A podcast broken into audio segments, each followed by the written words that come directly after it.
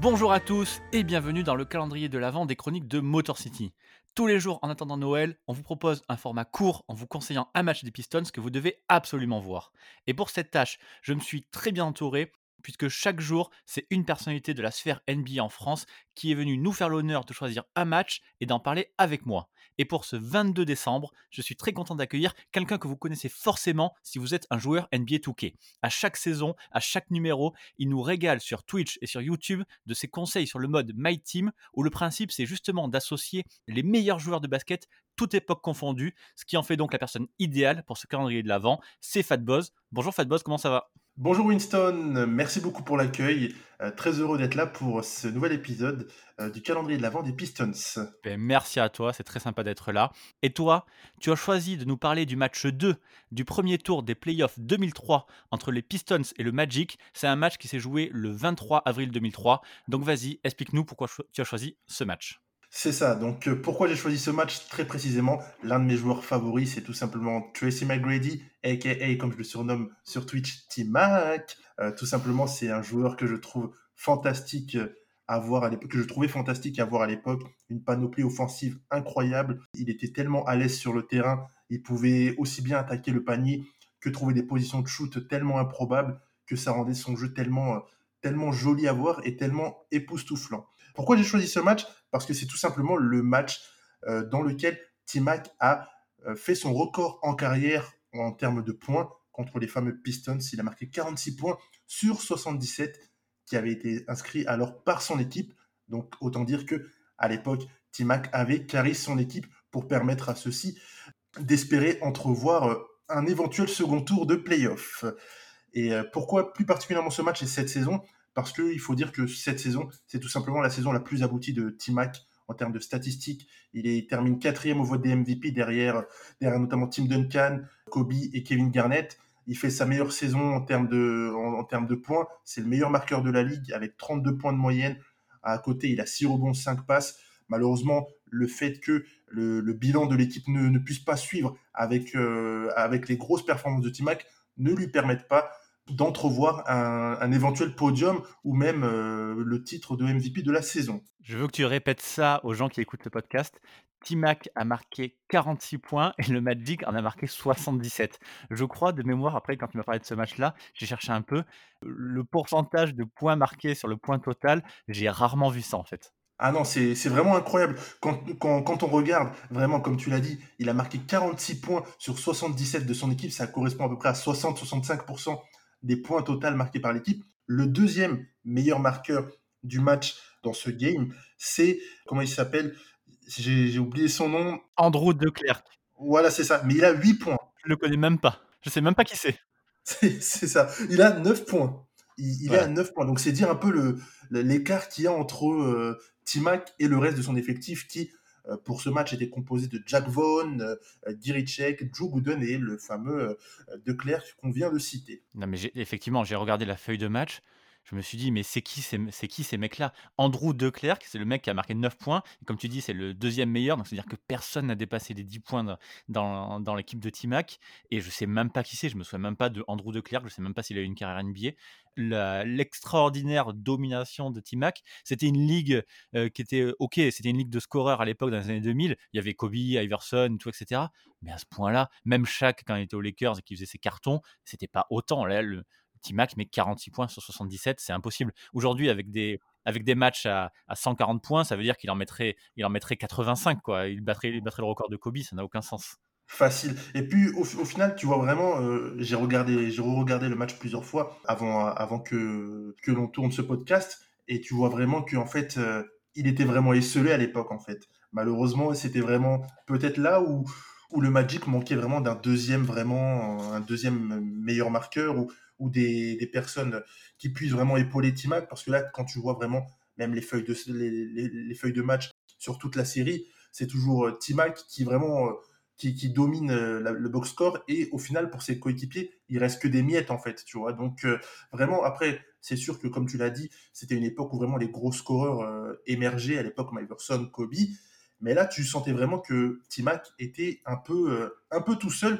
Et par la suite sans forcément euh, spoiler hein, la suite de, de, la carrière de T-Mac. c'est euh, peut-être le début de la fin en fait cette série. C'est le début de la fin avec euh, avec le Magic en fait, parce que voilà la, saison d'après, malheureusement ils font peut-être l'une des pires saisons de, l'histoire du Magic, ce qui va ensuite provoquer le le divorce et le, départ de, de T-Mac vers euh, les Rockets de Houston. Et tu l'as dit, il était tout seul. Il lui manquait, tu l'as bien précisément dit, un deuxième joueur. Ce deuxième joueur qui aurait dû en fait être Grant Hill. C'est ça, euh, Grant Hill qui, qui aurait pu être ce deuxième joueur. Après, tu vois, quand, quand, quand tu regardes l'effectif aussi, il y avait quand même des vétérans, il y avait, il y avait quand même du Sean Kemp. Euh, certes, le tout était dirigé par, euh, à l'époque, il faut, il, faut quand même le mentionner, le, bon vieux Doc Rivers qui était déjà en place à l'époque, 17 ans auparavant, c'était déjà Doc Rivers. Donc oui, Grant Hill aurait, dû être aurait dû être présent. On a peut-être un peu des regrets sur, euh, sur le fait de ne pas avoir ne pas avoir eu cette chance de voir évoluer ensemble Grant Hill et T-Mac parce que ça aurait fait une, ligne arrière assez explosive. Ouais, parce que cette saison 2002-2003, du coup, euh, Grant Hill, il est au Magic, c'est sa, sa troisième saison au Magic. Il fait, bah, encore une fois, il fait même pas une trentaine de matchs. La saison d'après, il est, il est blessé totalement. Euh, voilà, il n'aura, en fait, il n'aura jamais réussi à jouer correctement au Magic, une vraie saison complète avec T-Mac. Ça aurait été quand même super cool quand on voit T-Mac qui se balade dans la défense des Pistons. S'il avait eu un autre joueur à côté de lui, playmaker en plus comme Grant Hill, ça aurait été vraiment été super cool.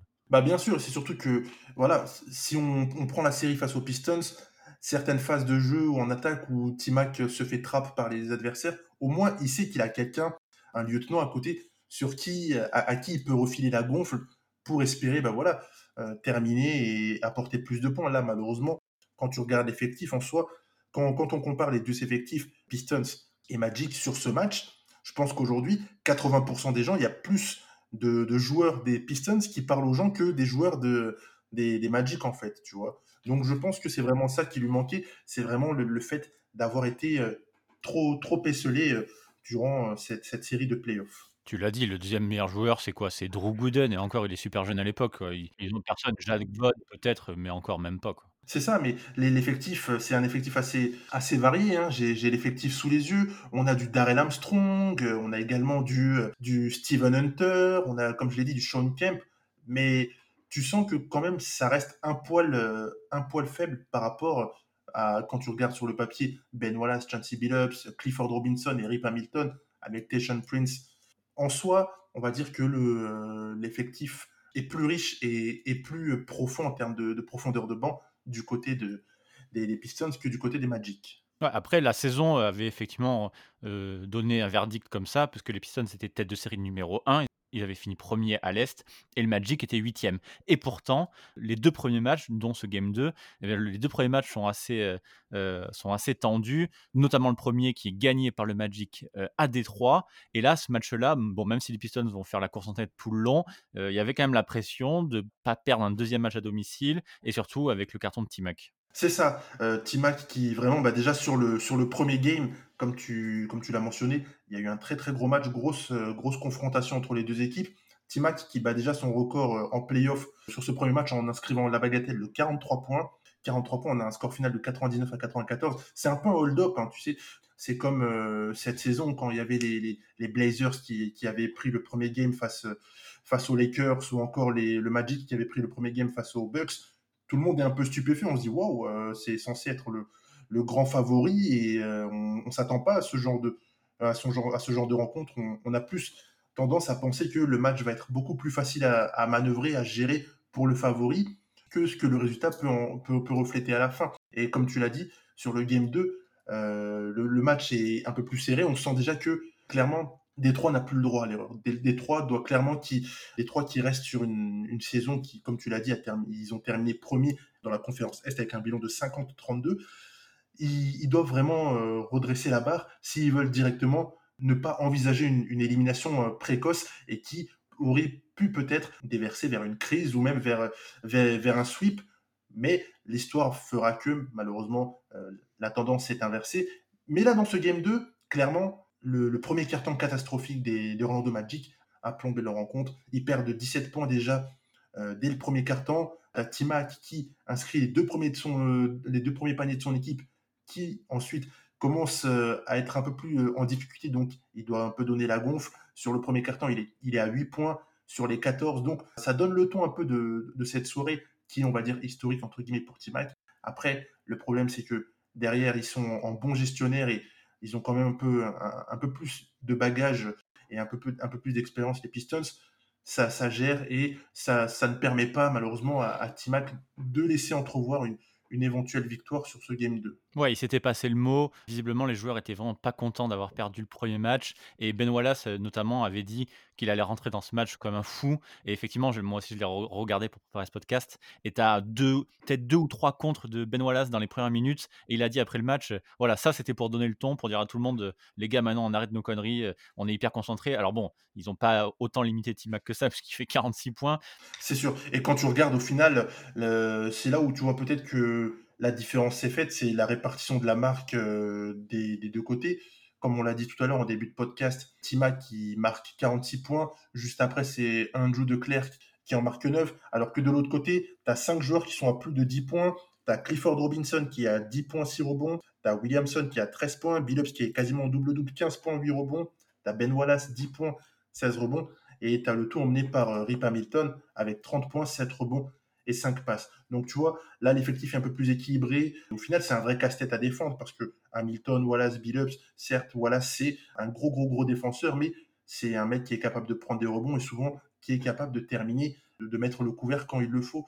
Donc tu vois que le, le delta dans ce match s'est vraiment fait sur, euh, sur euh, vraiment l'apport collectif au final, même si individuellement Timac a vraiment fait, a vraiment tout, tout fait, tout tenté pour euh, garder son équipe en vie mais malheureusement, ça n'a pas été suffisant du tout.